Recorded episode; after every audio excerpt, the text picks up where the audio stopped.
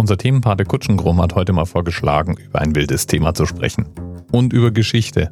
Und über die Römer. Da kommen ja ganz viele meiner Lieblingsthemen zusammen. Allerdings kam da beim Durchtauchen der Wikipedia auch eine Menge Kuddelmuddel zum Vorschein.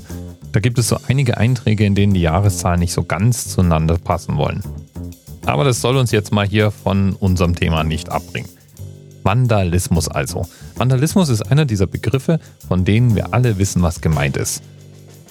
Wenn Sitze in Bussen aufgeschnitten sind, wenn Bushaltestellen über und über mit Graffiti beschmiert sind, wenn Grabsteine umgeworfen werden, wenn Kunstwerke vernichtet werden, das alles nennt man heutzutage Vandalismus. Und der Begriff, so heißt es, kommt von der Volksgruppe der Vandalen. Und im Grunde reden wir da von Germanen, einer der vielen germanischen Volksstämme. Und von den germanischen Volksstämmen gibt es sehr unterschiedliche Berichte. Glaubt man den Römern, dann ging es bei denen drunter und drüber und sie waren brutal und übellaunig. Glaubt man anderen, dann sind die Germanen hochmütig, edel und von reiner Gesinnung. Im 5. Jahrhundert nach Christus jedenfalls gibt es in Europa und im Nordafrika große Völkerwanderungen. Und die Vandalen machen da keinen Unterschied. Die wandern im Verlauf der Jahrzehnte von Osteuropa bis runter nach Spanien und schließlich nach Afrika, wo sie ein eigenes Reich gründen. Und falls du dich erinnerst, in Folge 476 hatten wir es ja schon mal vom Rom in Niedergang. Die Vandalen zogen also durch ein römisches Reich, das schon mehr mit sich selber beschäftigt war, als damit sein Reich wirklich zu erhalten. Trotzdem war man interessiert daran, sich mit Rom und den römischen Herrschern gut zu stellen. Vor allem wollte man im nördlichen Afrika mit seinem eigenen Reich anerkannt werden. Das ist auch der Hintergrund der Geschehnisse zwischen den Jahren 442 und 455 nach Christus. Das Vandalische Reich hatte sich im Norden Afrikas geformt, wollte aber noch anerkannt werden. Die römischen Herrscher, die wollten endlich ihre Ruhe haben vor den Vandalen und ihren Aufständen. Und so beschloss der damalige Kaiser Valentinian III., das Vandalische Reich in Afrika faktisch anzuerkennen. Um das Ganze noch wasserdichter zu machen, beschloss der Herrscher der Vandalen und Valentinian III., ihre jeweiligen Kinder miteinander zu verloben. Ja, und das sah auch alles ganz großartig aus.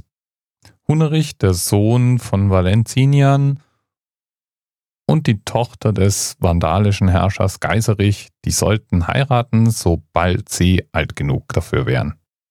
Geiserich hatte nur die Rechnung ohne seinen mächtigen Heermeister Flavius Aetius gemacht. Der wollte nämlich, dass sein Sohn mit Eudocia verlobt wurde und versuchte sich da auch durchzusetzen.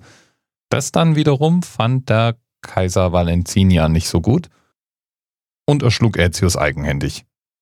Ja, und Valentinian wurde dann von Gefolgsleuten Aetius ermordet und damit war er wieder dahin, der Frieden zwischen Rom und den Vandalen. Ich kürze die Sache jetzt hier mal ab. Irgendwann beschloss Geiserich, der Sache ein Ende zu setzen, nahm eine Flotte und segelte gern Rom. Da musste man gar nicht lange belagern. Der Nachfolger Valentinians, Maximus, den mag niemand so wirklich. Und der wird der Überlieferung nach von der eigenen Bevölkerung erschlagen, als er versucht, aus dem belagerten Rom zu fliehen. Die Römer jedenfalls öffnen ihre Tore den Vandalen und Rom wird zum zweiten Mal in seiner Stadtgeschichte komplett geplündert. Geiserich gibt die Stadt 14 Tage zur Plünderung frei. Und die Plünderer schleppen immense Reichtümer nach Karthago. Darunter angeblich der Tempelschatz von Jerusalem, das vergoldete Dach des Jupitertempels auf dem Kapitol, Statuen über Statuen und Insignien des weströmischen Kaisertums.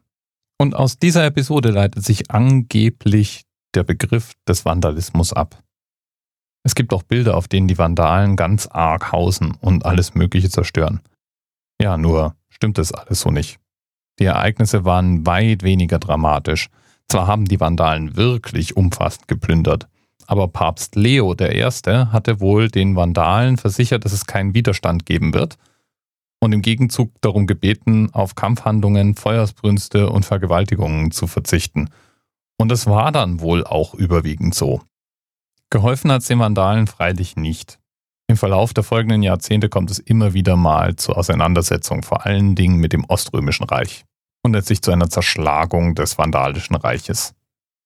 Von da an zerstreut sich die Geschichte. Und da kommen wir auch beim Themenanker der heutigen Sendung an, nämlich dem im Jahr 546 ermordeten Gunther Ritt, dem letzten bekannten vandalischen Militärführer, nachdem sich die Spur der Vandalen auch so nach und nach zerstreut. Und noch nicht mal der Begriff Vandalismus kommt eigentlich wirklich von den Vandalen. Das erste Mal verwendet wird er von Henri Baptiste Grégoire, Bischof von Blois. Und zwar am 28. August 1774. Damals regte er sich darüber auf, wie radikale Jakobiner während der Französischen Revolution in blinder Wut christliche Kunstwerke zerstört haben. Und der Begriff schien einen Nerv zu treffen. 1798 nahm die Académie Française den Begriff dann in ihr Wörterbuch auf. Bis bald.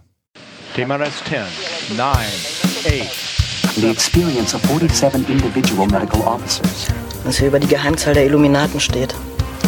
Und die 23. Und die 5. Wieso die 5? Die 5 ist die Quersumme von der 23.